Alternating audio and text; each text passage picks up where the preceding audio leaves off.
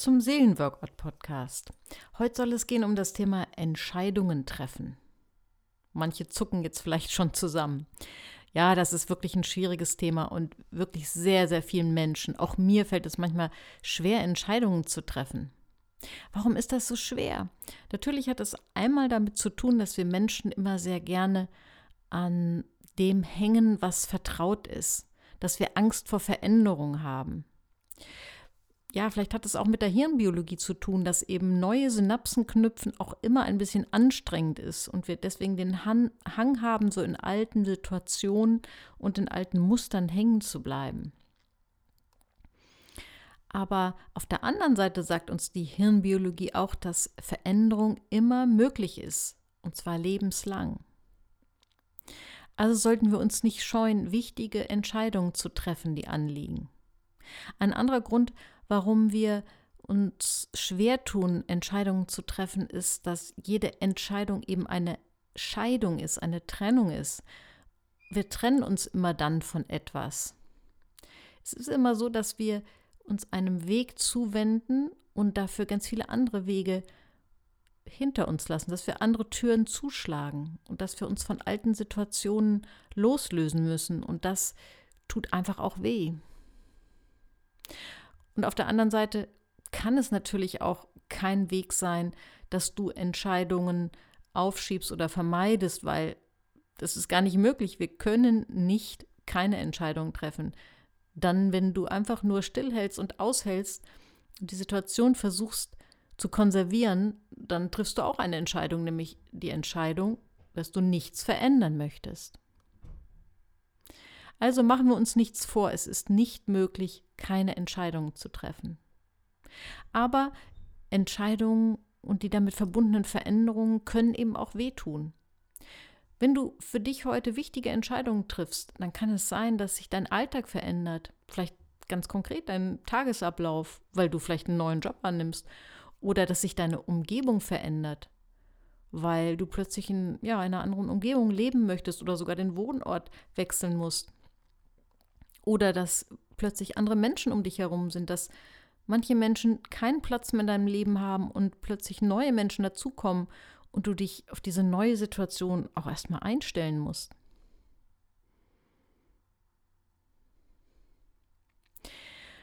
Also es macht wirklich Sinn, den Mut aufzubringen, Entscheidungen, gute Entscheidungen zu treffen. Und es kann ganz hilfreich sein, mal hinzuschauen, was sind denn so typische Entscheidungskiller? Da gibt es so Killerbegriffe, Killerwörter. Ich will mal Bezug nehmen auf die vier schlimmsten Entscheidungskiller. Einmal ist es so das Wort oder der Begriff zu spät. Wenn du meinst, dass es für wichtige Entscheidungen zu spät ist, dann schau mal in deiner Umgebung, ob es nicht andere Menschen gibt, die so eine Entscheidung auch vielleicht zu dem gleichen Zeitpunkt erst getroffen haben. Wenn du zum Beispiel dich selbstständig machen willst, das nur mal als Beispiel, und du bist vielleicht schon Anfang Mitte 50 und denkst, das kann doch nicht, das kann ja nicht hinhauen, weil das machen andere ja in den 20ern und 30ern und das kann unmöglich klappen, weil ich bin eigentlich schon so alt, dass es eigentlich schon zu spät ist dann schau mal genau hin, ob es nicht Menschen gibt, die dir beweisen, dass es nicht zu spät ist, dass es funktionieren kann.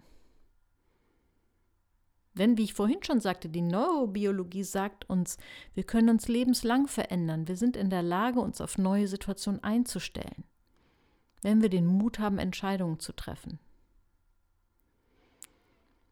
Und dieses zu spät hat auch einen hohen Preis. Wenn du sagst, es ist zu spät für mich, eine wichtige Entscheidung zu treffen, dann heißt es ja auch, dass du dich mit Unzufriedenheit abfinden möchtest. Und du solltest dir so viel wert sein, dass du sagst, egal wie alt ich bin und egal wie früh oder spät es ist, wenn es eine wichtige Entscheidung ist, dann will ich die tun, damit ich nicht in Unzufriedenheit stecken bleibe.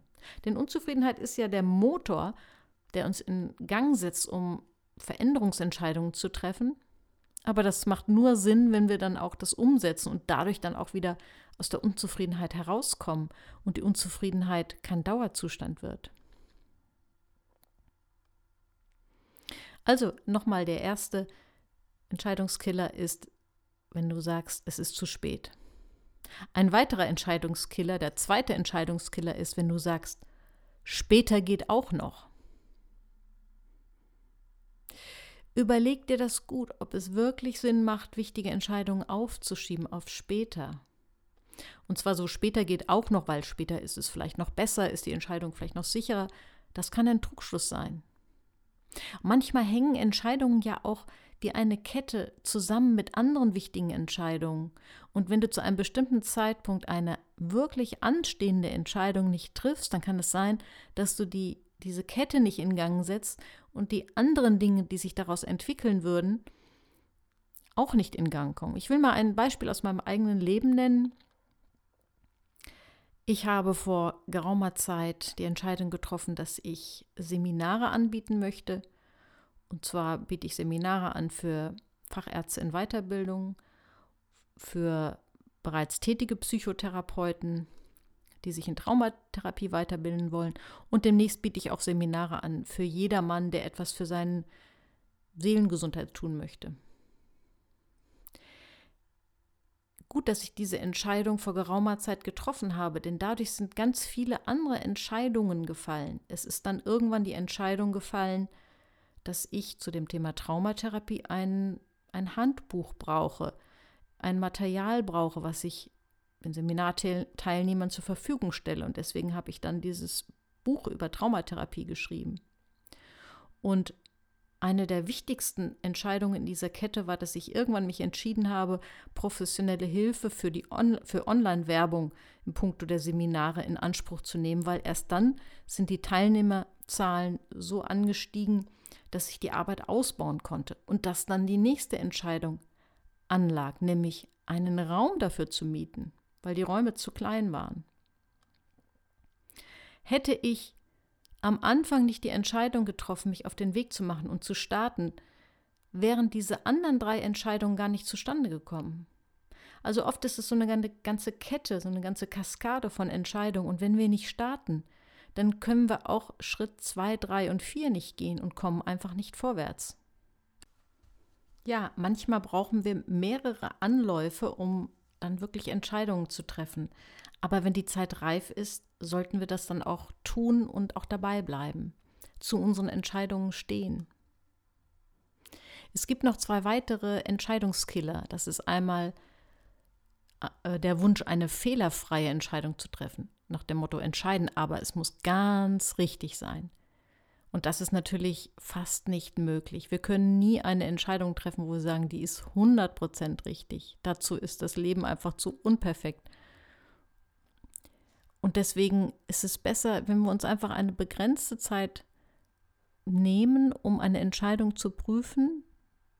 Nicht unbegrenzt, sondern eine begrenzte Zeit, um wirklich die entscheidenden, die wichtigen Dinge abzuwägen und dann aber uns den Ruck zu geben, eine Entscheidung zu treffen.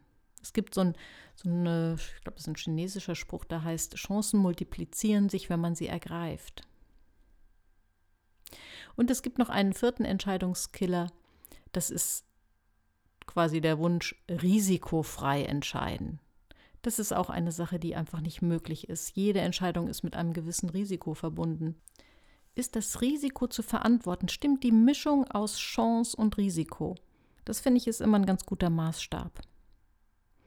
Also ich wiederhole nochmal die vier Entscheidungskiller. Zu spät, später, wenn dann aber ganz richtig oder risikofrei.